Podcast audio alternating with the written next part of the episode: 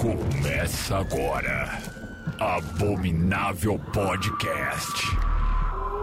Com Dani Taranha e Rodrigo Ramos.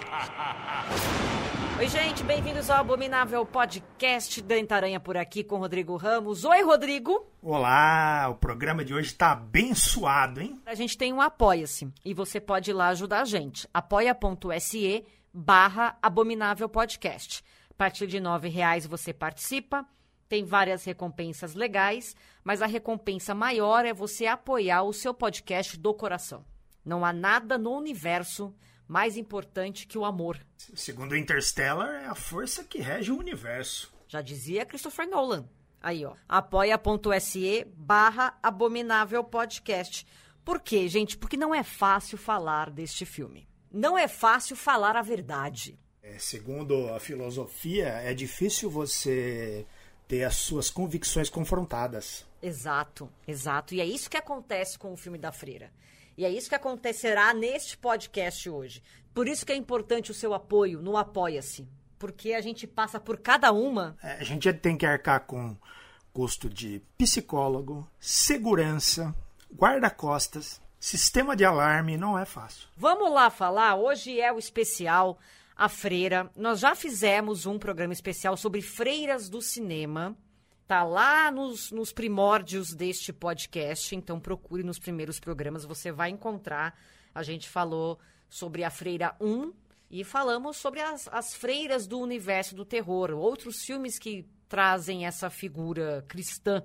Hoje, especificamente, falaremos do filme da Freira, que está bombando nas bilheterias do Brasil e do mundo. É sucesso, não ninguém duvidou disso. Mas um sucesso, Rodrigo, a custo de quê? É o que eu te pergunto. Não vamos pegar pesado no começo, vai. Vamos devagar com a coisa, tá? Vamos pela, para as preliminares agora. Lembrando vocês que daremos spoiler hoje, sim. Mas a gente vai avisar quando isso, quando isso acontecer. Nossa, não quero nenhum spoiler do segundo filme, então não assiste o primeiro. Tudo bem, pula essa parte, vamos lá. É, a Freira faz parte da franquia Invocação do Mal. Como todo mundo sabe, a franquia Invocação do Mal é baseada nas histórias que são tidas como reais do casal Warren, Lorraine e Ed. Esses grandes trambiqueiros. Esses grandes, sem vergonha, safados. Não vamos pegar pesado, Rodrigo, a gente prometeu. É, e aonde a freira se encaixa nisso? É uma história real? Não é uma história real? Vamos lá. Não, a freira não é uma história real mas ela tem elementos reais, tá certo? James Wan se inspirou provavelmente em duas coisas. Primeiro, tem uma história do casal Warren que se passa nos anos 70, quando eles foram chamados para investigar a igreja de Borley no sul da, Ingl da Inglaterra. E aí, segundo o boato geral lá da galera, essa igreja era palco de diversos acontecimentos assustadores. Por exemplo, os sinos tocavam sozinhos, foram encontradas mensagens misteriosas nas paredes e outros relatavam ter visto um espírito vagando pelos corredores. E aí, este fantasma em questão seria de uma mulher que viveu no convento séculos antes, sendo enterrada viva em uma das paredes dessa construção, que agora é uma igreja no sul da Inglaterra é, depois de ter desenvolvido ali, alimentado um romance com um monge. Sempre sobra para a mulher. Cadê esse monge? Ele foi enterrado na parede? Fica essa grande dúvida. O padre nunca vira mula sem cabeça. Quem vira é a moça. Não, é sempre a mulher que é a louca. É sempre a mulher que é a louca. Enfim, tem essa história do casal Warren. Tem outra história também da Lorraine, que ela contou pro James Wan, que a Lorraine morreu em 2019, tá? Então deu tempo dela contar muita coisa pro James Wan. Ela contou pro James Wan que sentia, que sentiu durante muito tempo uma presença maligna. Era como se fosse um tornado de escuridão, assim. Uma coisa meio, sei lá, parecia esteticamente como se estivesse usando um capuz e tal, não sei o quê. O que que James Wan fez que ele não é besta? James Wan pegou essas histórias e falou: quero sim construir essa entidade, esse, né, essa personagem e vamos trabalhar no arquétipo disso. E aí ele foi, então, juntou esse lance do capuz e tal, com essa história lá da igreja, do fantasma da igreja e piriri, o que pode ser tão assustador para um cristão, né? A, a imagem de uma freira, que é uma mulher que dedicou a sua vida a Cristo e tal, profanar essa imagem seria algo chocante. Carnaval, festa fantasia, tem uma. é. Tirando essa parte, né, Rodrigo? Vamos focar no filme de terror? Que esse filme que você tá falando aí tá lá no X Vídeos. Tá em outro canal, não tá aqui. É, e aí, então, James Wan, que não é besta, juntou tudo e falou: vamos só acrescentar outro elemento, entre aspas, real nessa história. E aí ele pesquisou, é, achou o Valak. Valak, que é realmente um, um demônio para quem acredita, né? Vamos, vamos dizer que, né? Eu sempre fico muito curioso, porque os caras falam, não, o cara fez aqui um trabalho de listar os 72 demônios. Tirou da onde? É censo agora? A gente está falando de escritos que existem, mas acredita quem quer. Valak é tido como um dos demônios mais poderosos, é, que já foi reverenciado na demonologia, foi mencionado em diversos textos antigos e é descrito como um demônio comandante de 38 legiões de demônios inferiores. Quer dizer, o cara é tipo um gerente de banco, sei lá. Valek, entendeu? Ele é uma, uma entidade, ele tem os subordinados dele. Aí fica a pergunta: é CLT? É PJ? Esses subordinados? Se é demônio, é PJ.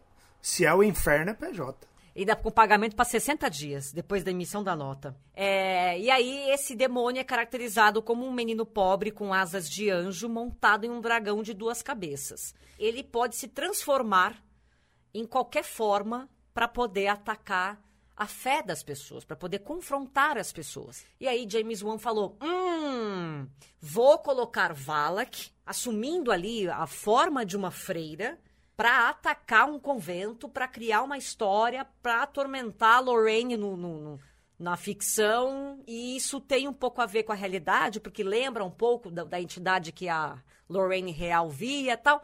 É isso, vamos fazer? Vamos fazer. Tava tudo certo para fazer. Tanto é que fizeram, porque em Invocação do Mal 2 aparece a Lorraine tendo visões ali do, do, do marido dela, do Ed, sendo atacado pela, pela, é, pela freira. E aí você pensa, caraca, essa, essa freira aí, esse, esse bicho vai pegar aí. Esse negócio, quando sair o spin-off, vai ser maravilhoso. Bom, segura esta emoção, brasileiros, porque vamos agora para a cronologia da franquia Invocação do Mal. Começa com a Freira 1, porque se passa em 1950. Depois vamos para Annabelle 2, porque se passa em 1955.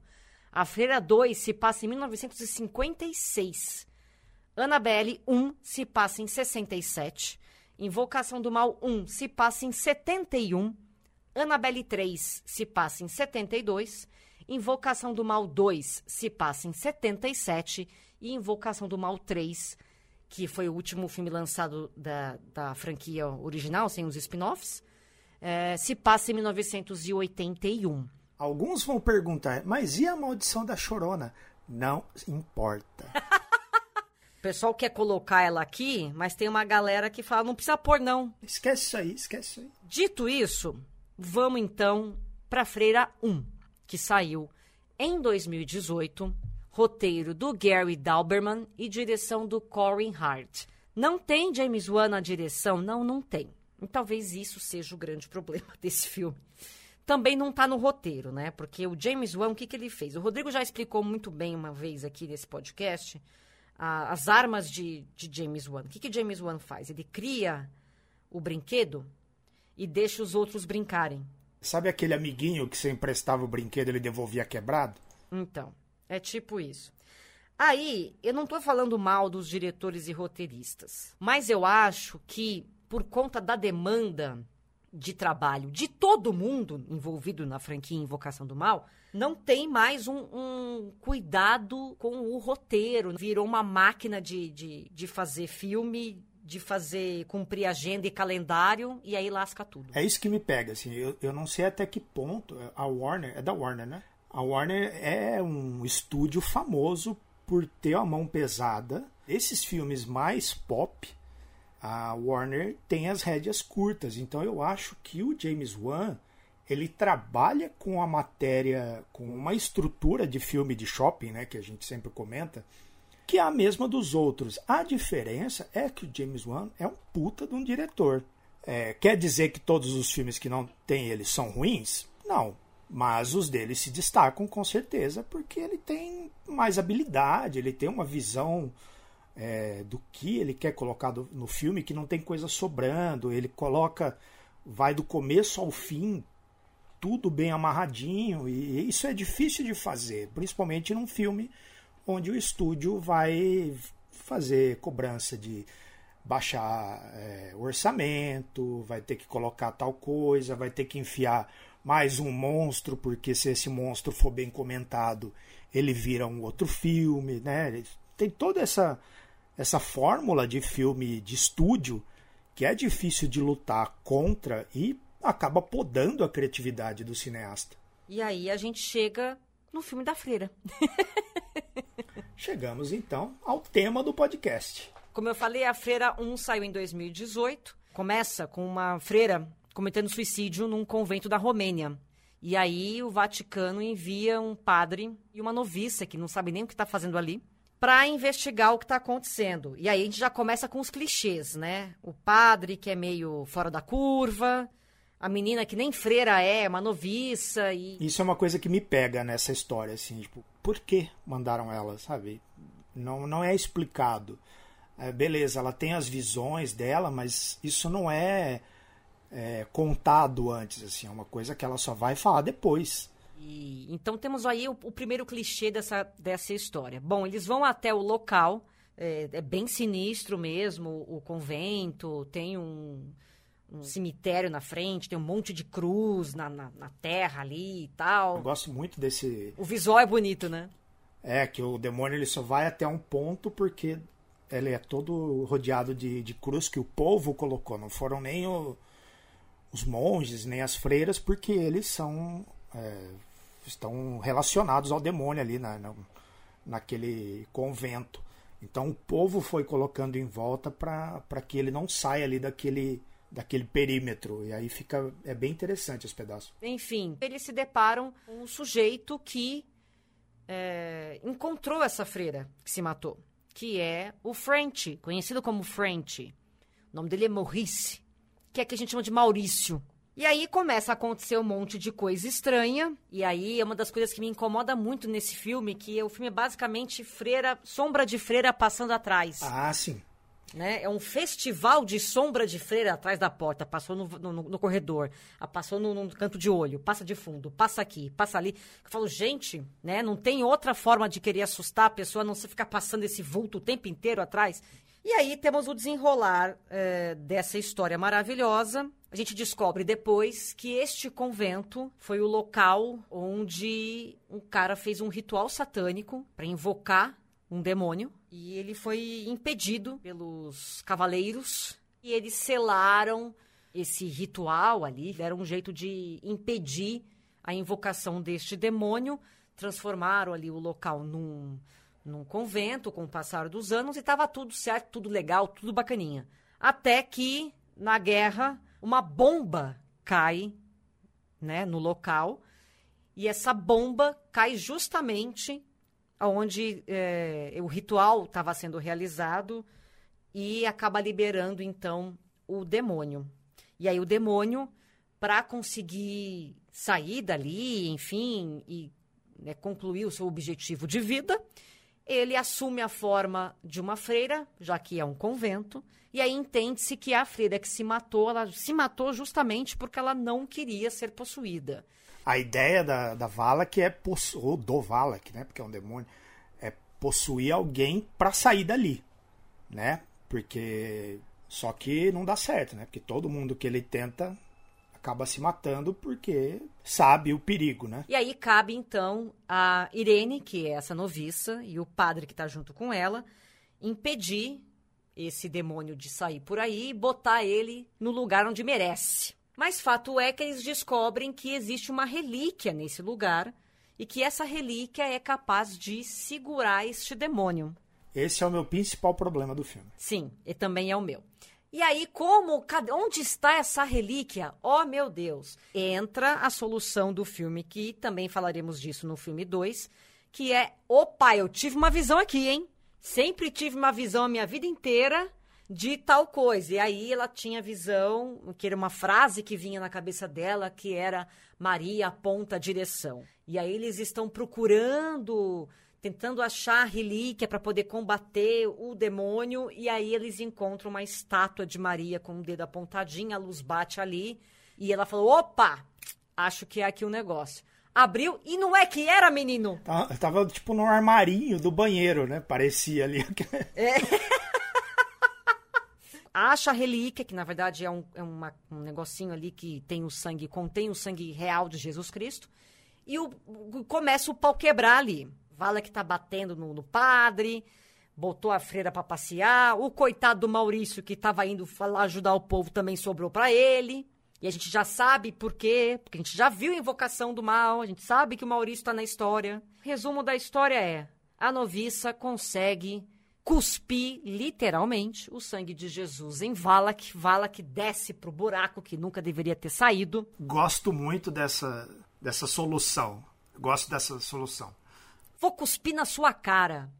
É, porque é bem, bem herético também o negócio. Também tem isso, também tem isso. O filme acaba, fica tudo bem, fica tudo Só bom. Só que não. Mas a gente sabe, a gente sabe que não tá nada bem. Por quê? Porque este filme, quando saiu, a gente já sabia que o casal Warren teve contato com este demônio, com essa caracterização propriamente dita. Ou seja, a gente já foi assistir ao filme sabendo que Valak não seria derrotado. E aí no final você entende que Vala que vai para o Maurice, que é nosso Maurício. E depois tem o exorcismo do Maurício, que o casal Warren mostra é, no outro filme lá. Lembrando que eu gosto desse filme, gostei da primeira vez que eu vi e revi sábado para assistir o 2 na sequência e para mim ele melhorou na revisão. O filme ele tá muito bom, muito bom mesmo, até a hora que fecha o convento com eles lá dentro. Todo aquele preâmbulo da, da, da freira se suicidando, deles chegando e, e reconhecendo o terreno ali, é, se apresentando, né? a dinâmica entre os três, o padre, a noviça e o Maurício, é bem, bem legal de acompanhar. A hora que o Maurício apresenta, fala, ó, aqui eu tirei a freira daqui, aquela cena que ele fala que eles vão ver onde ele deixou a freira que se suicidou, e aí ele fala tem algo errado. Por quê? Não foi nessa posição que eu deixei ela. Isso é muito legal. A parte ali onde ela se matou, que o sangue não para de, é, de jorrar, ele não seca, né? E continua uma poça cada vez maior. É bem legal. A figura da, da abadesa é muito boa. Eu gosto muito daquela que fica no trono ali conversando. Vai bem. Aí a hora que fecha, né, o convento, e aí fica só os três ali dentro, começa a repetição, né? É uma freira passa atrás da árvore, uma freira passa atrás do poste, uma freira aparece na janela.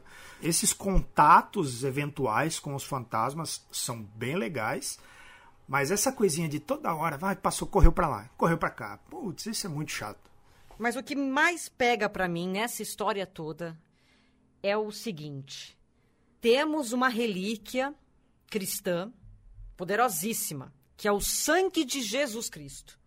Não existe nada mais sagrado e, sei lá, valioso que sangue de Jesus Cristo. Para a Igreja Católica, né? Isso não, não ia ficar no armário do banheiro. Se o sangue de Jesus não foi capaz de mandar a Valak para o inferno, por que Patrick Wilson mandaria? Me fala. Exatamente. Né? Tem, toda, tem todo todo esse, esse lado, porque é mal escrito. O cara não conseguiu pensar em nada melhor. A gente sabe que o filme, que a Vala aqui não vai ser morto, né? Que ele não vai voltar pro inferno. A gente sabe que ele continua. Então inventa uma, uma outra coisa menos poderosa que sangue de Jesus, gente. Inventa um crucifixo benzido por um papa XY. Inventa um ritual de um livro é, um livro proibido, da, não sei, inventa qualquer coisa, mas você usar a, a maior o que seria, o que poderia ser a maior relíquia da Igreja Católica para matar um demônio e o demônio não morre, é porque, meu amor, não presta, né? É, então, isso que, é, pensando na, em toda essa mitologia né, da cristã, dos, dos, das relíquias, Isso aí é equivalente ao cálice sagrado, porque o cálice sagrado ele só é sagrado porque dizem que ele foi usado na, na última ceia, né? E até aí tudo bem. Ele usou várias coisas né, na ceia, mas ele foi usado para verter o sangue de Jesus quando ele foi assassinado, né, pela lança, né, porque ele foi crucificado, mas ele não morreu na crucificação, né, porque a crucificação leva dias para para a pessoa morrer. Ele foi assassinado por uma lança por um dos soldados lá e aí pegaram o sangue dele dentro do cálice sagrado, né, segundo a, as histórias. E aí você tem um negócio que é equivalente à maior relíquia da, do cristianismo, que estava num convento que já tinha sido palco de uma heresia, né, com demônios lá, com os caras invocando o demônio. Aí os caras entraram lá e ainda assim, assim se tivesse falado, vou botar isso aqui em cima pro demônio não sair, né? Ele tá lá, fiz um altar, deixei o negócio aqui em cima, é para ele não sair. Não, mas ele tá escondido, ele não tá nem é, nos arredores ali do, do buraco. E aí esse filme ele acaba para mim tendo o mesmo problema que tem, né, com Indiana Jones e os Caçadores da Arca Perdida, é que se não fosse o padre, a freira e o French, o demônio nunca teria saído do convento. Porque todo o entorno ali, você vê até uma cena que o demônio está correndo atrás do French, e a hora que ele passa dos crucifixos ali que cercam o convento, o demônio para. E aí ele pega é, até pega, eu vou levar um. E aí ele leva um crucifixo para o demônio não sair. Então já estava resolvido. Matou todo mundo que tinha lá dentro, então ele não ia sair. E ele nunca ia passar pelos crucifixos. É, só deixar como estava. Que é a mesma coisa dos Caçadores da Arca Perdida, que no final os nazistas só pegam a arca porque eles seguem o Indiana Jones. Mas é o comparativo. Você tem um herói e um vilão no filme. Você assume que o herói, ele vai matar o vilão. E aí, se o herói não mata o vilão, o que, que diz sobre o herói? Sabe assim? É a mesma coisa que eles fazem no filme da Freira. Ah, mas ele passou pro corpo do, do Maurício. Só passou por corpo, corpo do Maurício porque tinha tem a, tem a continuação depois. Porque ele tá lá, assim, é, sufocando a Irene na cena da piscina, da, da, da água ali. É, é como se ele tivesse deixado uma sementinha. Né? É, então eu vou plantar aqui uma sementinha nesse moço, mas eu vou ali enforcar a outra. Depois eu volto. Se o sangue não é o suficiente para matar esse demônio, rezar não resolve. Exato. Coloca em xeque tudo isso. E aí, se, se você pega, então, ó, o, o, padre e a freira lá que tem visões, vamos supor, o, ela foi escolhida porque ela tem visões. Isso pode ajudar o padre a encontrar o demônio. Tá? Já começou melhor. E aí o Papa chega e fala, mano, leva isso aqui, que isso aqui vai te ajudar. E dá um negócio, fala, não faz de Jesus, dá, sei lá, o dedinho do São Francisco, né, que tem no Hellboy, ele tem um vidrinho com uma parte de um dos dedos do São Francisco que ele usa. Uma coisa de, de, de um santo. Não vamos já chegar no topo da, da cadeia ali do, do cristianismo, porque se o cara não resolveu, você fica, uh, rapaz, aí você, você, complicou. É, que fosse um pedaço da roupa, sabe assim? Que, gente, sério, qualquer coisa menos o sangue. Do cara que é o mais importante da religião. Do herói do filme. E o herói do filme não serve para nada. Não contentes em, em fazer isso uma vez. Eles fizeram duas vezes, meus brasileiros! Mas antes da gente entrar na Freira 2, Quero falar para vocês de Darkflix Plus, porque é o único serviço de streaming nacional focado em filmes e séries de terror, ficção científica e fantasia. Você acessa pelo celular ou tablet através do aplicativo ou entra direto no site darkflixplus.com.br. E aí, para ter acesso ao conteúdo, você assina o serviço por R$ 9,90 por mês. Eva está aqui gritando porque a Eva gosta muito da Darkflix Plus. É um negócio impressionante todo dia tem novidade, né, Eva? Exatamente. Dia 15 entrou o quê? Westworld, onde ninguém tem alma. Também entrou Plano 9 do Espaço Sideral. Dia 16 vai entrar Os Vigilantes Noturnos. Dia 17, O Zelador Maldito. Tenho medo desse filme. Dia 18, A Maldição da Serpente. Tenho medo de cobra também. Também entra dia 18, Enterrado Vivo. E eu tenho, tenho um pavor desse negócio. Então é assim, gente todo dia entra filme na Darkflix Plus com roteiros maravilhosos.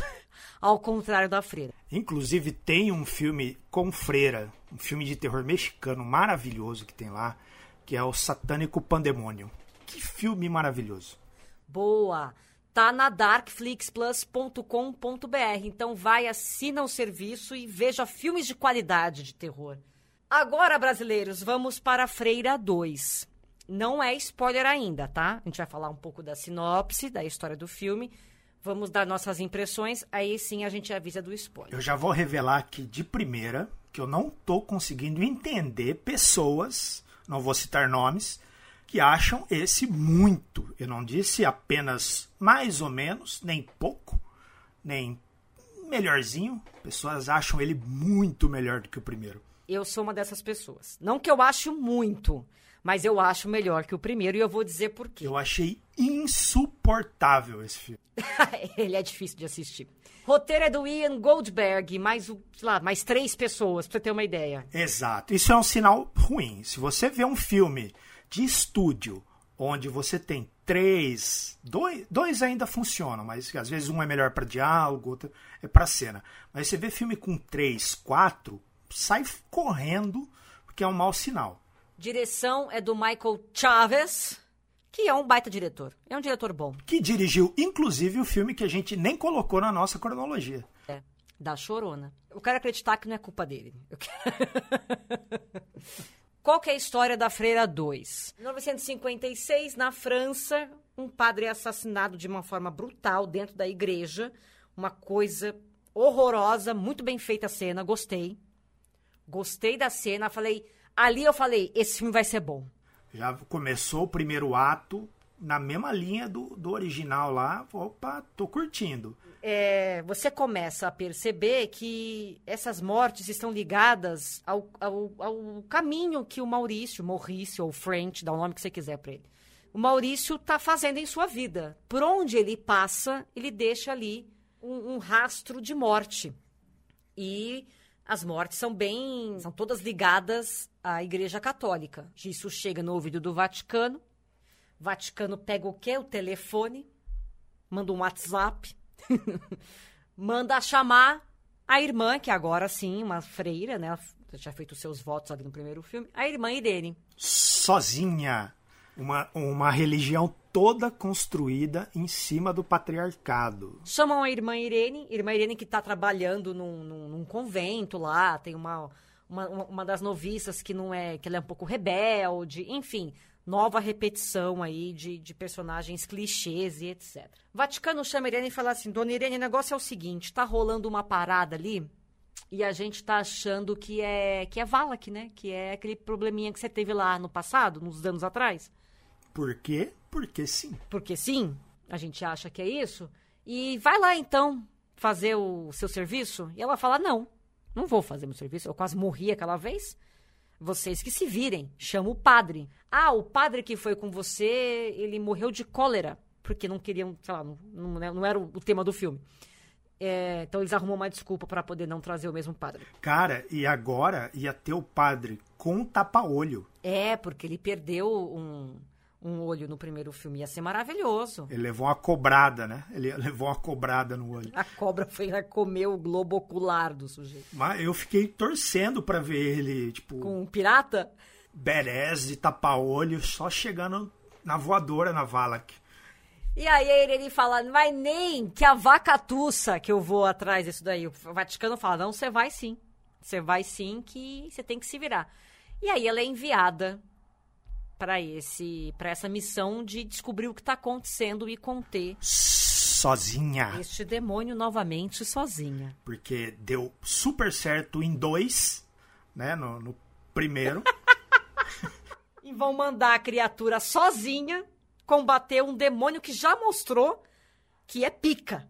É isso assim não foi nem 10 minutos de filme. O roteiro já começa já dá problema aí. Tá já tá pior que uma peneira em 10 minutos de filme e aí, enquanto você acompanha a jornada de Irene até o local das mortes e etc., você tem a história desse colégio interno só de meninas eh, na França, onde o Maurício está trabalhando. Ele está lá, belo e formoso, ele é super amigo das meninas, Tem uma menina lá que ela é bem maldosa, só ela faz bullying com a filha da professora. Tem toda uma historinha bonitinha. Você descobre que nesse lugar tem uma, uma igreja que está em ruínas dentro deste internato, que está fechado o acesso. Né? Aí você fala, onde mais eu vi uma igreja em ruínas que estava fechado o acesso? Hum. Hum, deixa eu pensar. Ah, talvez no primeiro filme. Sabe que esse, esse filme pareceu muito o Evil Dead 1 e o 2, que é a mesma história, só que diferente? Exatamente. Parece, pô, toma aqui mais uns tostões, faz o mesmo filme, só que um pouco melhor. Você acompanha então essas duas histórias em paralelo. A Irene tentando chegar até o local e o Maurício com as crianças, enfim, dentro desse internato feminino. E aí então você tem todo o desenrolar dessa história. O que eu gostei? Vamos lá. Eu gostei que é algo mais pesado, sim, descarregaram um pouco mais nas cenas de terror. Agora, é, tipo, a galera vê a freira na torrada, sabe? E aí ela. Bum! Cara, tem um, mofo na parede. Bum! Tem uma sombra. Bum! Ai, cara. Então você tem ali uma, uma diversificada nas aparições da, da freira. Eu acho que a última meia hora do filme, que é a catarse do filme, ela, é, tirando os absurdos que falarei em breve no, na parte de spoilers, é a minha preferida. Porque tem, uma, tem ação o tempo inteiro, tem cenas fortes, tem cenas pesadas. Eu acho que eles capricharam na direção de arte, entendeu? Eu acho tudo isso. O problema é que antes dessa meia hora tem uma hora e meia de filme. Que é uma repetição e uma enrolação absurda. O filme é uma como é que fala? Uma coletânea de vinhetas onde a freira aparece de maneiras diferentes, né, no, na, na, banca de jornal, que é uma, uma, cena muito bonita, mas ela não faz o menor sentido dentro da história. Muito legal a banca, é. Não tem porquê. A Helene também tem visões, e é meio que assim, precisamos ligar uma coisa na outra. Puta, teve uma visão. É uma facilitação de roteiro lamentável.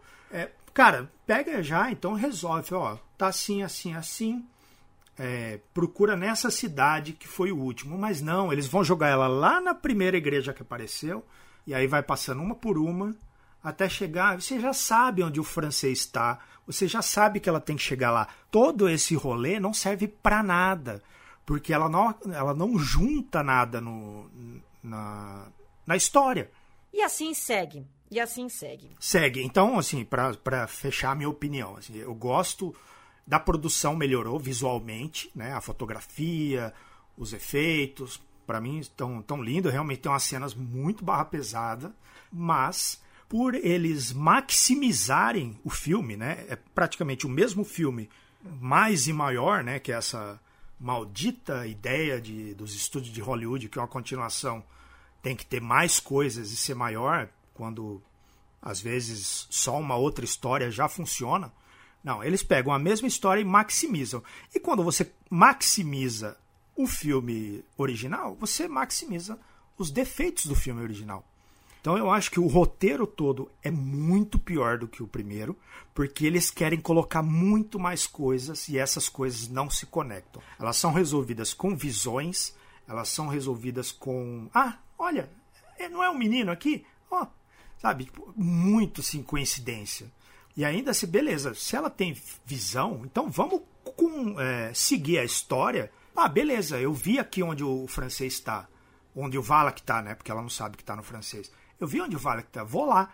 Você já cortava meia hora de filme que não serve para nada. Então, eu achei que parece dois filmes em um só.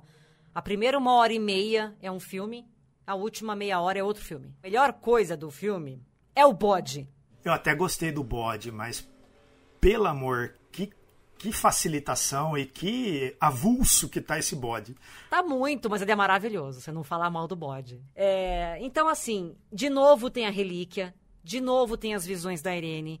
De novo tem a Maria apontando, só que não é a Maria que aponta, é outra coisa que aponta. Então, quer dizer, são, são resoluções que são iguais aos do primeiro filme. Pensando assim, eu começo até a simpatizar mais com esse filme, porque ele é um filme totalmente anti-religião. Primeiro já é, ó, cresceu mais ainda no meu conceito o primeiro. Agora o segundo, vendo por esse lado, ele é ainda mais. Bom, senhoras e senhores, a partir deste momento, esse podcast vai ter spoilers da Freira 2. Então, se você não quer spoiler, você pode parar aqui. Se você quer spoiler, você continua. Basicamente é isso. Então, para quem fica, um beijo até semana que vem. Assiste lá o filme e volta aqui. Para quem continua, bora lá que agora eu vou falar muito mal. Nossa, se você vai falar mal, que achou muito melhor do que o original. Eu achei melhor que o original, mas gente, não dá, de novo, não dá para ter essa repetição esdrúxula, ridícula do primeiro. A gente tem aqui uma relíquia, vamos lá, a relíquia são os olhos de Santa Luzia. Então, aí eu já acho melhor, que eu, como, como eu comentei aí mais cedo. Você não tá botando a, a responsa na mão de Cristo. Ó, tinha um santo aqui, que, ó, e outra vez, para mim, se o bispo tá mandando a menininha sozinha lá para resolver, dá na mão dela, fala, ó, leva isso aqui que vai, vai escorraçar o, o demônio. Vala que quer os olhos de Santa Luzia para poder assumir o poder eterno e ser o maior fodão dos demônios da, da história da humanidade. Antirreligião. Demônio quer uma relíquia sagrada para ficar mais forte. Ou seja, se ele quer, para que, que serve essa relíquia? E aí você vê a irmã Irene, coitada, é, tentando achar o que está acontecendo e tal. Como que ela sabe que Vala que quer uma relíquia? Ela tem uma visão de novo. Não é mesmo? E aquela visão dela não diz nada com coisa nenhuma, mas ela deduz que a visão é sobre Santa Luzia, tá?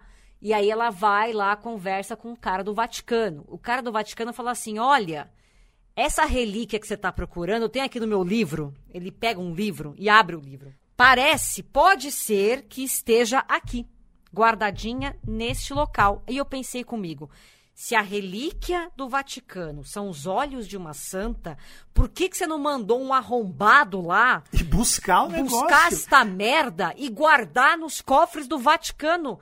Por que, que você tem um livro que sabe aonde está a relíquia e você não mandou ninguém buscar? E aí você vai mandar uma mulher de 45 quilos atrás dos olhos da santa, sem ajuda de ninguém, para combater um demônio de 1,90m. Sim, e aí, aí você reforça, grifa esse sem ajuda de ninguém, porque a, a o Robin dela ali, pelo amor de Deus, não serve para nada.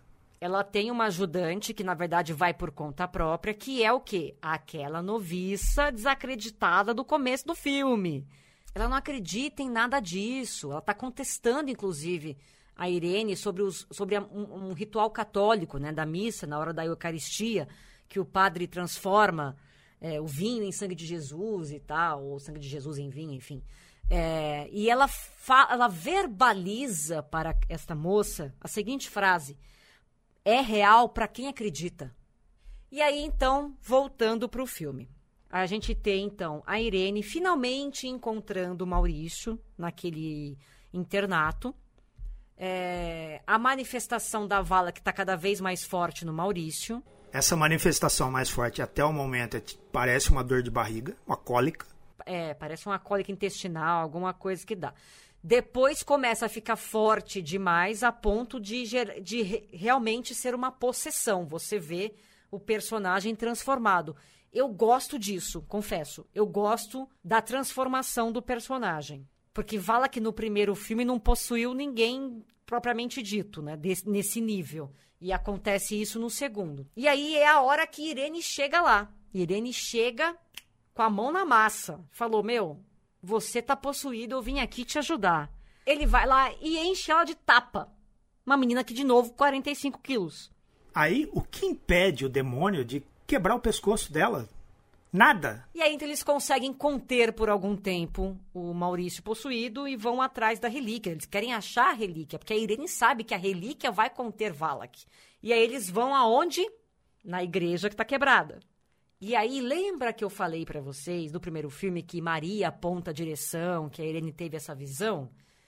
É, também tem algo disso na igreja, porque tem um bode desenhado num dos vitrais da capela que a criança diz que ah, esse bode aqui é o demônio, é o diabo, porque uma hora, uma certa hora do dia o olho dele fica vermelho e não sei o quê.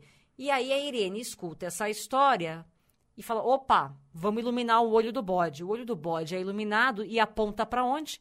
pro lugar onde tá a relíquia, exatamente igual ao primeiro filme. Exato. Então, e, e muito mais parecido com Indiana Jones do que do que o outro, né? Porque Indiana Jones tem o cajado lá que o olho de Ra que aponta lá onde está a Arca da Aliança. E eu gosto muito, assim, tipo, é uma. Não é nem uma igreja, ele é uma capela, sei lá, de dois por dois. E aí o, o gênio escondeu o negócio dentro, no chão dessa capela. Cara, se você levanta três ladrilhos ali, você já ia achar o bagulho. Qualquer um que fosse reformar aquela capela. Ia acabar achando, porque não tem espaço para esconder muita coisa ali. Não, e tinha jogado fora, né? Que a pessoa não tem conhecimento. Tinha perdido o zóio da santa. E aí, o olho do bode, ele ilumina num certo horário do dia. Né? Que é o, o segredo do cara para esconder o bagulho foi ali. Foi ele vai mirar ali num certo horário do dia. Qualquer outro horário do dia, esse, esse olho não vai mirar para lugar nenhum.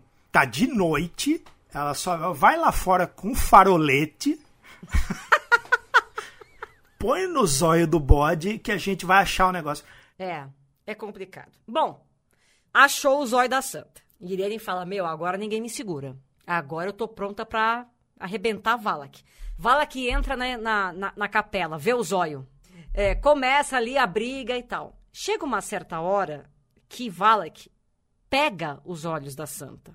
E aí você pensa comigo assim: vamos aqui cortar a cena, dar, dar um pause nessa cena e pensar o objetivo de Valak era pegar o zóio, certo? Que com o zóio é o demônio mais poderoso da, da, da humanidade. Ele tá com o zóio.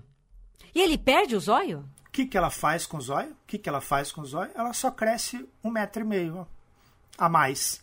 Era esse? Era, tipo assim, se você segurou esse zóio na mão, meu amigo, minha amiga, deveria, o mundo deveria estar tá acabado ó, naquele momento. Mas Valak só queria os olhos porque ele tem complexo de altura, né? Porque aí ele pega, ele cresce dois metros a mais e pronto. E fica ali fazendo show off. Na hora que, nessa cena, quando o Valak pega o olho, eu falei, mano, vai ter um plot twist agora nesse filme. Ali eu tive uma esperança, Rodrigo, eu juro por Deus. Falei, mano, eles vão matar a Irene, vai, vai, dar, um, vai dar um rebosteio aqui. Uhum. Valak indestrutível, vai ser foda. Não, não acontece nada.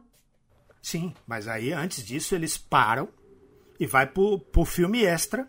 Que é esse tal bode que estava ali no vitral, que seria a, que seria correspondente ao diabo, ele se personifica num bode de verdade, com o rosto tipo Cats, do, do filme mal feito, de em CGI, e, e vai atrás das meninas do internato, que é maravilhoso.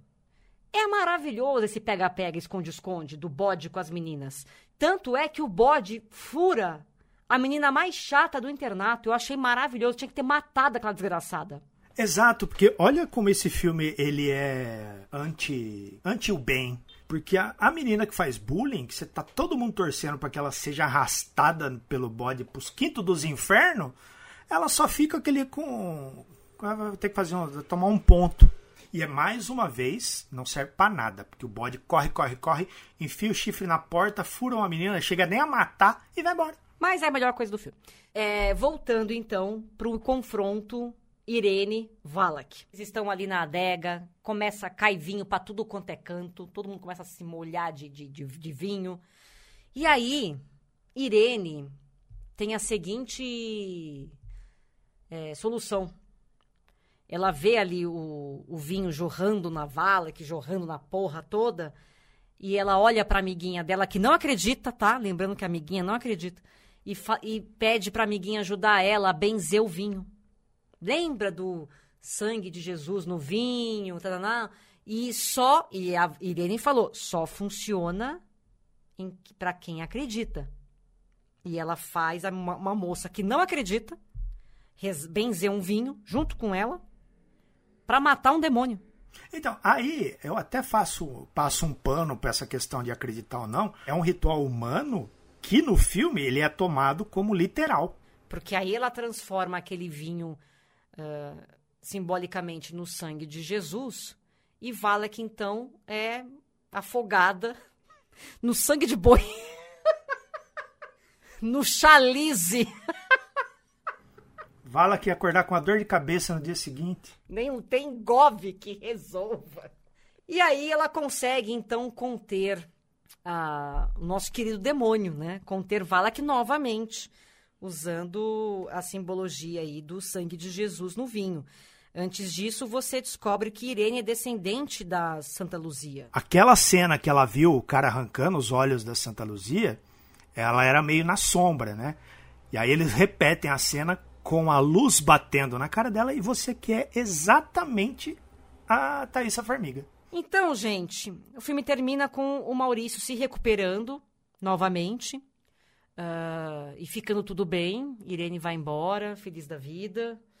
É, Maurício vai embora, feliz da vida. Maurício vai embora com aquela cara de fui atropelado por um caminhão e termina com a cara da, da freira, da Irene, olhando para o Maurício e pensando: será mesmo que resolveu? E você? Era só olhar no pescoço dele. E você sabe, audiência, você sabe que não resolveu, porque quem tira o capiroto do Maurício é Patrick Wilson em vara farmiga.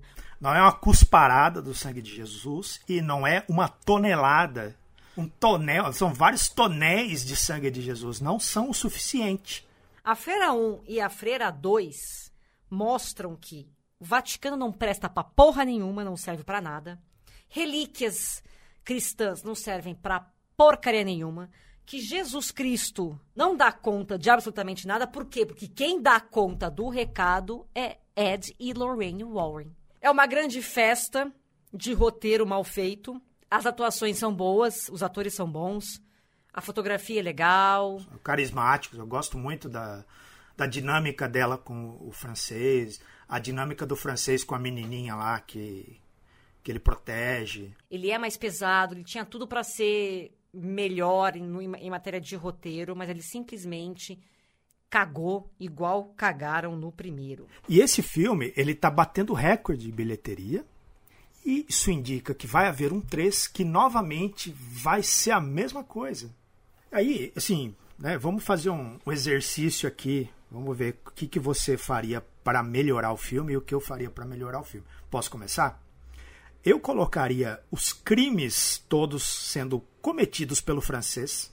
E aí o Vaticano é, mandando a Irene atrás dele sem saber que é o demônio. Né? Falou, ó, tem aqui, esse cara é o, já tinha fotografia, né? É dos anos 50, então daria muito bem ali. Falou, ó, a polícia está indo atrás desse cara, você já é, cruzou com ele né? Ele está matando padres, então você vai ajudar a polícia. Pronto. Você tira o, todo esse, esse repeteco que não vai levar a lugar nenhum e transforma um filme em uma outra coisa, um filme de investigação, sei lá. E aí no final você põe esse, pô, descobri que o francês está possuído, eu não sabia. Mas faria um, um, arrumaria esse filme de uma outra forma ali. É, eu eu acho que essa sua solução é muito boa e acaba com ele preso para poder explicar, né, que não que fala, nossa, olha aí que barris e barris de sangue de Jesus não serve para nada. Eu tiraria a relíquia, que não faz sentido. Então tudo bem, mantenha a relíquia do olho da santa, mas constrói de um jeito que vala que não pegue, não tenha como pegar essa relíquia, sabe? Muda a forma de como vai achar essa relíquia. Exato. É. A, a lógica interna do filme foi ignorada. Daria para fazer de uma outra forma. Daria para cortar 40 minutos desse filme. Não quer mudar o roteiro? Corta meia hora, já tá bom.